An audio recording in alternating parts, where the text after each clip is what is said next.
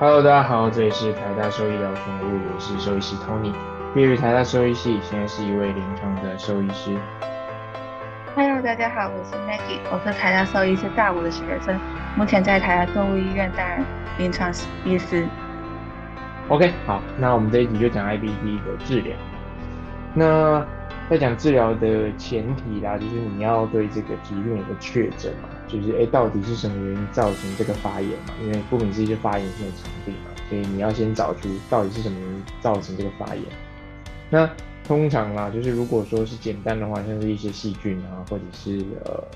寄生虫性的问题的话，它是有机会把它治好的。就是你可能呃透过呃驱虫啊，或者是一些抗生素的给予啊，可能给予一段时间，它是有机会。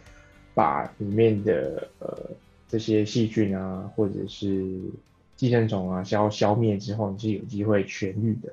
那但通常这机这几率比较低啦，因为呃在呃一般来说家猫家犬里面，他们通常都不太会有太严重的这些呃感染的问题啦，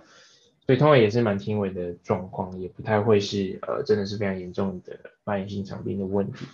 那当然总是有例外嘛，所以我们说通常啦。那再就是其他原因造成这些发炎性的问题。那比如说它可能是一些真的是呃过敏性的问题，比如说食物的过敏啊，或者是一些呃零食啊，然后环境的一些东西造成的过敏。那再就是。如果是这些饮食的部分的话，其实就跟呃我们那时候在医学性皮肤炎所提到的东西是一样的，就是透过一些食物的测试啊，或者食物的试验来来改善的。那我就想请 Maggie 再帮我们稍补充一下，说食物试验的这个小小的细节好了。那我们主要第一个要记得是。食物排除试验，它的时间，它其实是需要八个星期到十二个星期。那在这个时间里面，我们只会有单一的食物，就是我们只会给单一的食蛋白质来源。意思就是说，我们会把比如猪肉跟牛肉，它们蛋白质是不同蛋白质。那所以就不是说我们今天一天只是吃一种，是一天一种肉，但是每天不同。不是，我们是这八个到十个星期都只是给单一的肉。那我们怎么给那个肉也是有不同的选择。那如果你今天的动物呢是你是呃捡回来的，或是你是领养回来，你之前不知道它曾经接触过不同什么蛋白质来源的话，那我们都会比较推荐水解蛋白。那这个水解蛋白意思是说，我们把它里面的蛋白质成分以及分解到很小很小的生物分子，那所以就是身体已经没办法知道，哎，这个本身更大的是怎样。那所以到底他之前有没有接触过，就没有那么重要。那如果是呃你从小会养它养到大的话，你很确定他以前没有接触过，那你就可以选一些新型蛋白，比如说鸵鸟肉啊、鳄鱼肉这一种，那就是不是常见的一些，比如干饲料或是罐头内会出现的肉类。那这样子的话，就是减低它。之前接触过，那就不会引起之接下来的过敏的反应。那这个在计划进行之中的时候，有时候很注意，或是大家要小心的点，就是家里会不会多过一个人去喂动物吃东西？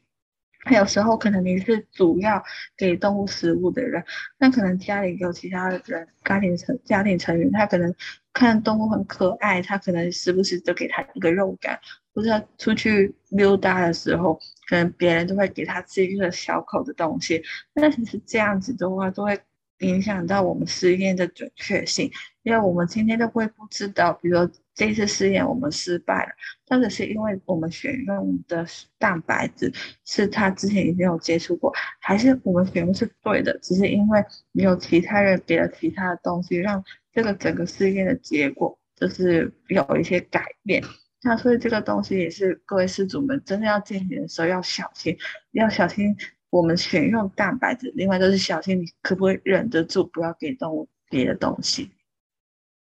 嗯，没错。所以如果说真的是食物所造成这些过敏的问题，那食物试验当然是必须要执行，就是如异位性皮肤炎那边嘛，就是如果真的是食物引起的，那真的是有机会透过食物的。给予的这些成分的内容啊，然后去做到疾病的改善。那有机会它可能是会好的，只是说通常都非常非常难啦，因为在食物试验上面需要配合度非常非常高，所以通常都是有一些呃其他东西的给予啊等等的这些例子啦，所以都有可能会造成这些试验的失败。好，那再就是如果说它是一些呃，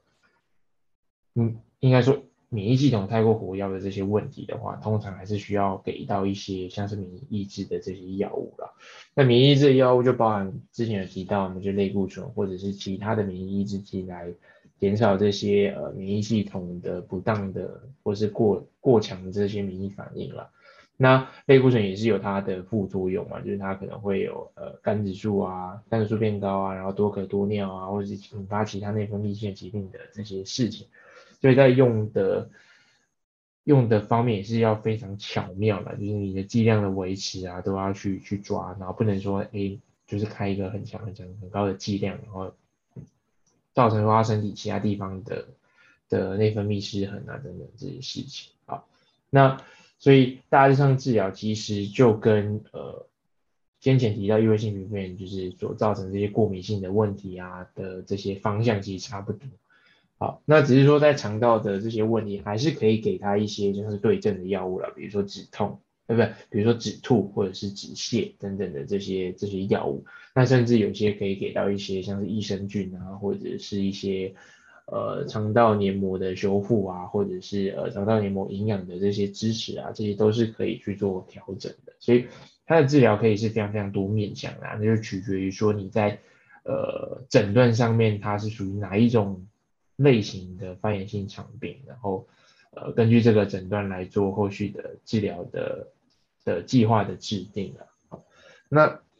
再就是说呃有一部分的 IBD 的病患，它其实会有一些呃营养状况不良，就吸收不良的这些风险。那我们会说它是可能是呃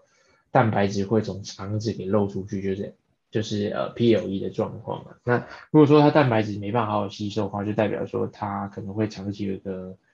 呃，白蛋白或是营养状况不良的这个状况嘛，那它就有可能会有其他的事情会出现，比如说它可能会有开始有腹水啊，开始会变得比较水肿啊，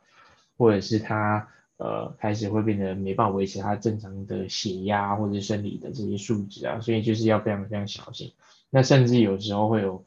到非常严重的这个蛋白质流失的状况的时候，它是有可能会有。呃，血栓啊等等的这些事情会产生，那血栓就可能看它塞在哪个位置嘛，所以就是会有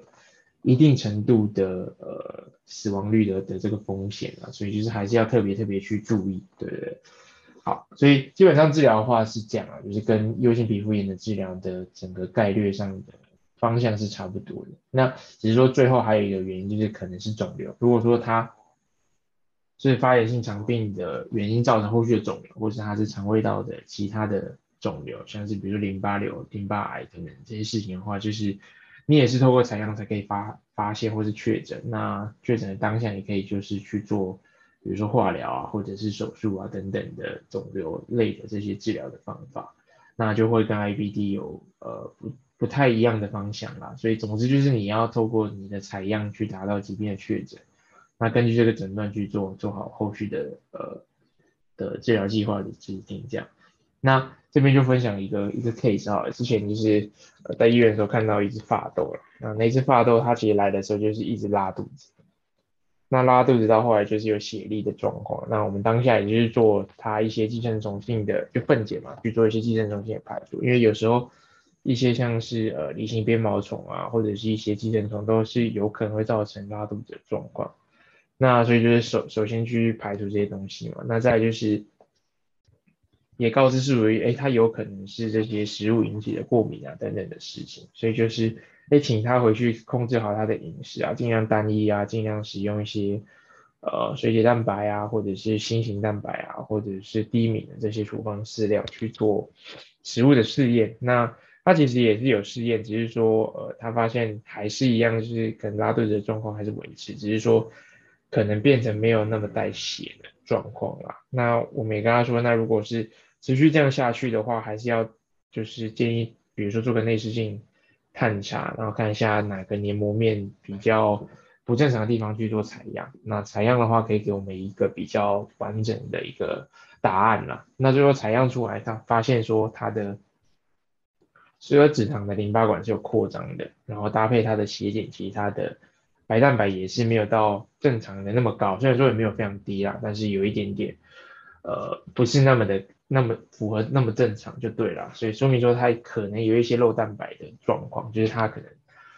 肠道吸收的状况就没有那么好了，所以我们就诊断说，哎，他可能就是 IBD 的状况，然后呃就给他一些类固醇，然后跟免疫抑制剂这样子，那最后他是有把他的白蛋白慢慢拉起来，就是营养状况是有慢慢的恢复，然后他的下痢的状况也是有慢慢的在改善，所以呃这就是一个可能。IBD 比较典型的例子，那他可能真的是需要透过麻醉，然后去做采样，然后达到疾病的确诊之后，才去做比一个比较完整的治疗计划的制定这样子。所以并不是说可能单纯透过食物试验呢，它可以就可以完全的好，或者是说，哎，我们盲目的给他一些免疫制剂，像是类固醇这些事情，它。也有可能会变好，但只是说我们就是在呃猜测嘛。那这这在这部分上面就是会比较没有那么那么的遵守这个程序啦。那虽然说有一部分的主人虽然是可以接受，但是理论上还是得要说就是先做好这个确诊之后，再去做疾病的治疗，或是会是比较妥当的啦。对，所以大概是呃一个小小的 case 的分享这样。对，所以当。今天兽医师觉得说他可能必须要采样，或者必须要做更更进一步或者是侵入性检查的时候，其实也是有他们的考量嘛。所以，呃，多半来说还是需要去去听从他们的这些意见这样子。对，OK，好，那那大概就介绍到这边，那我们就下一集见喽，拜拜，拜拜。